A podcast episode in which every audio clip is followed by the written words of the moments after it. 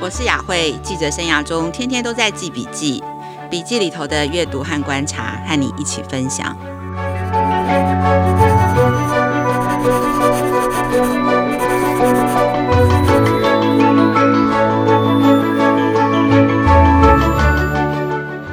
大家好，我是雅慧，欢迎大家再度回到总编辑的教育笔记。大家想象一下，有一所学校，它的学生人数已经超过了两亿人，而且在去年到现在的这个疫情的期间，它的使用人数成长了二十倍。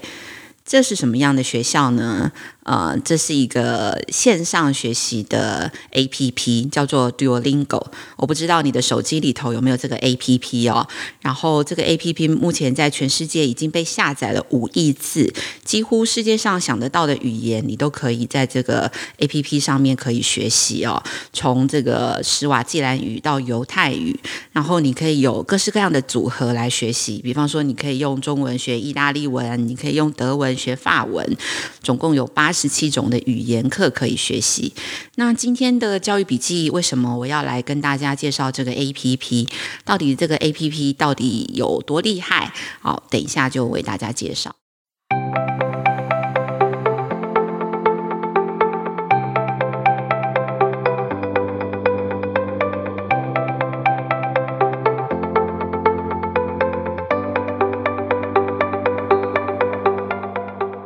在四月三十的《时代》杂志的封面故事，他选出了全球的百大影响力企业，然后这里头呃有好几家都是教育创新的科技公司。那刚刚我提到的这个 Duolingo 就是教育创新公司的其中之一。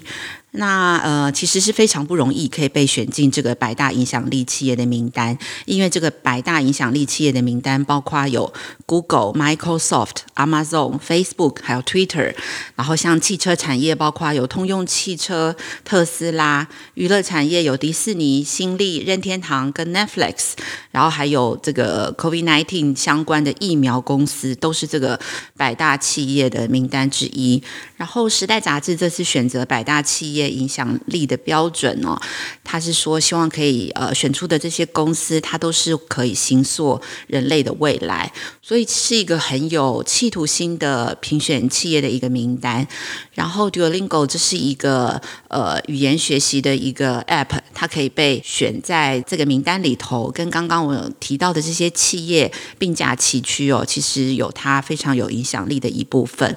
除了刚刚我分享的，呃，它目前的使用人数啊，然后它目前的被下载的次数啊，它的扩及的范围，你可以看到这个语言学习 APP 它的影响力。那同时，我这边也帮大家整理一下这一次入选百大影响力企业的教育呃科技公司，大概有三所。有三个公司，这三个公司呢，除了一个是 Duolingo，等一下会有更多一点的介绍。那另外还有一个公司是印度的一个教育创新公司，然后它专门做的是针对呃印度四到十八岁的学生，为他们准备考试的线上教学公司，里头有学习影片啊，有帮助学生怎么做互动复习，几乎是一个全方位的线上学校。那这个学校也很特别，因为这些学习的影影片，还有互动学习的技术，它其实都需要很大的平宽。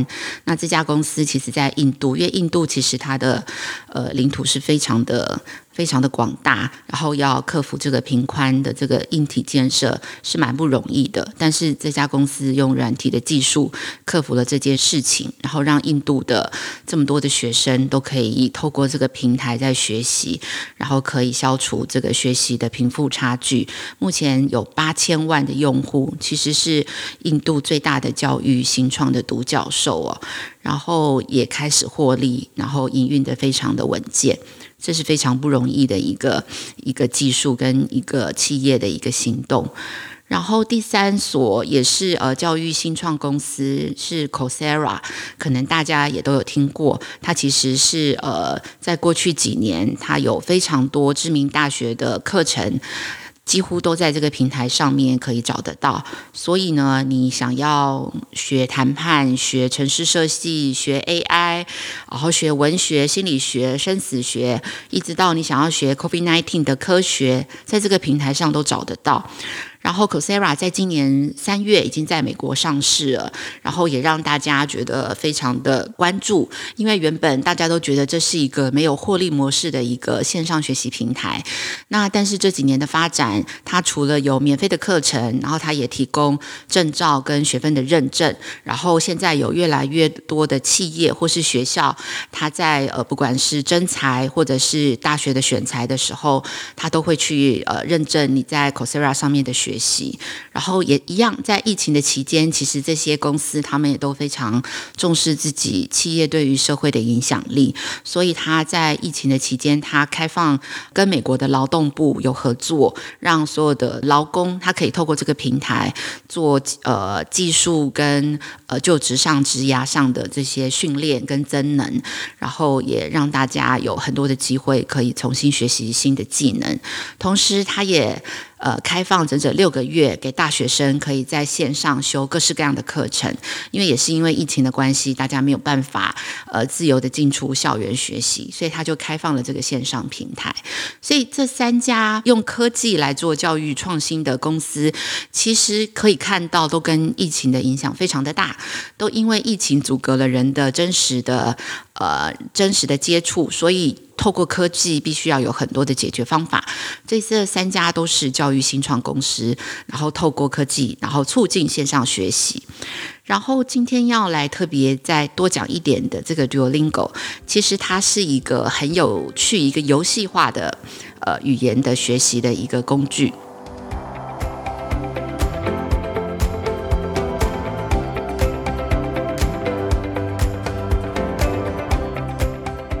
像我在当这个外交官的朋友，他们呃最近要去欧洲比较冷门的国家，要去呃派驻在那边就职，然后大家都推荐他们就可以用 Duolingo 来学习这个欧洲语言。然后我自己其实，在几年前，还有去年疫情呃发生之前，我有用过 Duolingo 学法文跟学葡萄牙文，因为我要去这两个国家去玩。然后呃很有趣，你可以设定每天设定目标。你可以每天只要学五分钟，然后你会觉得五分钟是很容易达成的，你就可以学呃新的单字啊、日常的绘画呀，而且他每天的学习非常有趣，他有听说读写的练习，你也可以念，然后他可以透过 AI 来辨识你的发音，然后告诉你学的对不对。然后每天五分钟的目标很容易达成，你只要每天有达成，你就可以累积呃你的点数红利，然后可以换各式各样的这个配备，就很像在玩游戏这样子。然后你可以换宝物，然后宝物又可以给你更多的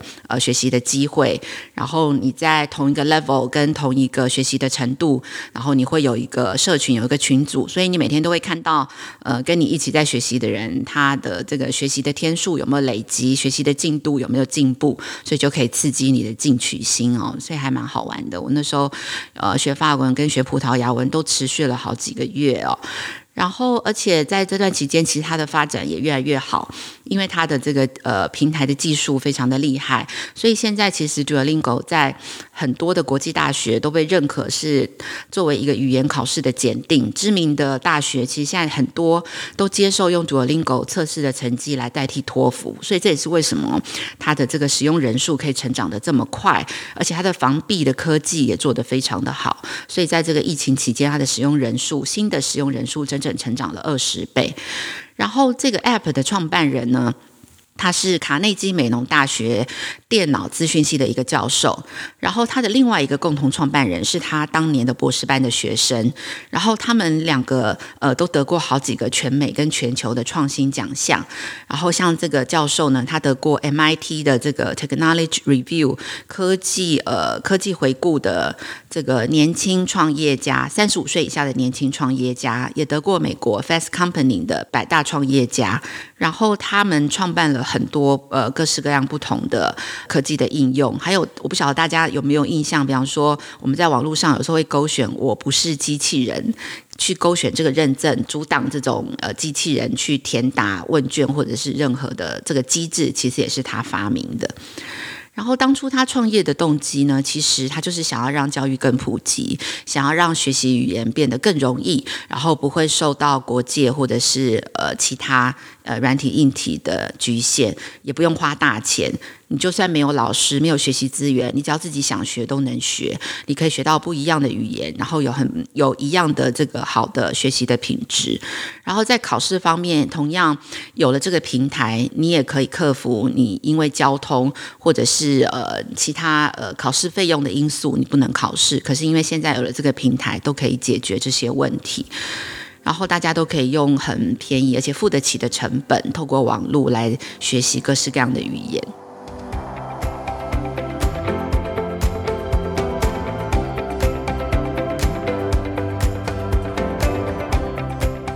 最后呢，我想要来总结一下，就是其实今天，呃，就是这几天我看到呃《时代》杂志的这个百大企业的票选，然后看到 Duolingo 的这则新闻，其实我很想跟大家分享，大概有三个。